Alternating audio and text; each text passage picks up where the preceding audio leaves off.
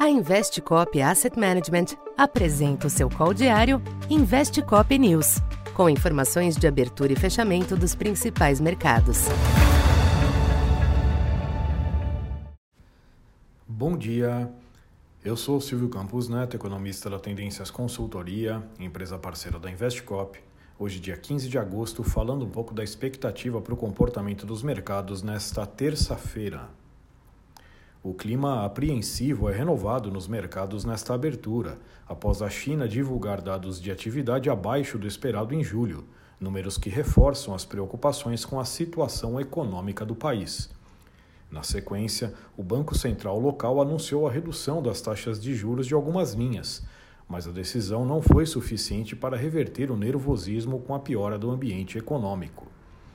Em meio à maior aversão ao risco, as bolsas europeias e os índices futuros em Nova York exibem perdas relevantes nesta manhã. Em outro fronte, os mercados também monitoram as dificuldades observadas na Argentina e na Rússia, cujas respectivas moedas passaram por forte desvalorização ontem, levando à reação de seus bancos centrais com elevações das taxas de juros. Os Estados Unidos também ficam no radar hoje com a divulgação das vendas no varejo de julho, resultado que ajudará a calibrar as apostas para a política monetária.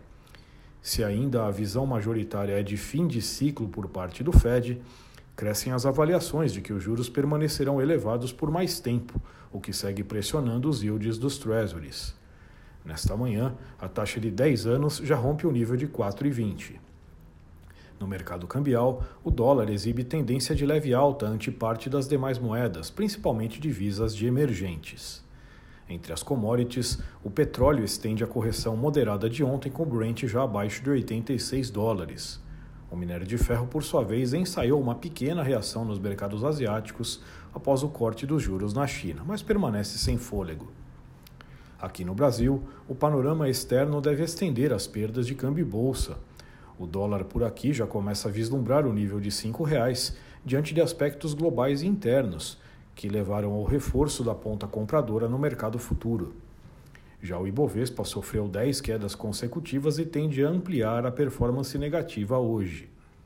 Por aqui, declarações do ministro Fernando Haddad ontem foram mal recebidas na Câmara, em momento importante de necessidade de finalizar a aprovação do arcabouço fiscal e votar a lei de diretrizes orçamentárias. Sinais do Banco Central também serão monitorados hoje com as declarações de Roberto Campos Neto e Gabriel Galípolo em eventos separados. Destaque em especial para este último, que irá falar em entidade crítica à postura da política monetária. Na curva de juros, o maior nervosismo e a alta dos yields externos devem manter a correção altista das taxas. Então, por enquanto é isso. Bom dia e bons negócios. Essa foi mais uma edição Investe Cop News.